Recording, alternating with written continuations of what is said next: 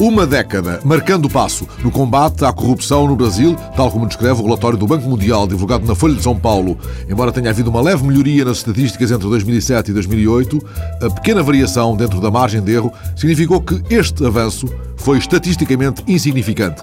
Maktar Diop, diretor do Banco Mundial para o Brasil, explicou que, apesar da estagnação dos indicadores, na prática existe uma impressão generalizada de que o país vive um ambiente favorável ao combate à corrupção. Uma sugestão Dominique Villepin na frase de Nicolas Sarkozy deveria ter mudado também de primeiro-ministro. Seria uma espécie de segundo ato do mandato após as europeias.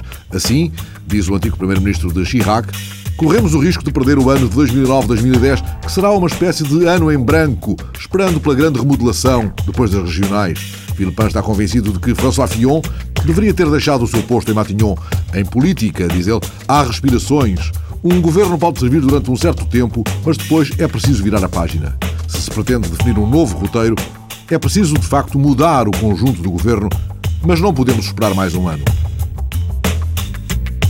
Um alerta do oceanógrafo Carlos Duarte, do Conselho Superior de Investigações Científicas, que integrou uma equipa internacional responsável pela avaliação global dos habitats marinhos. Está na edição eletrónica do espanhol El Mundo.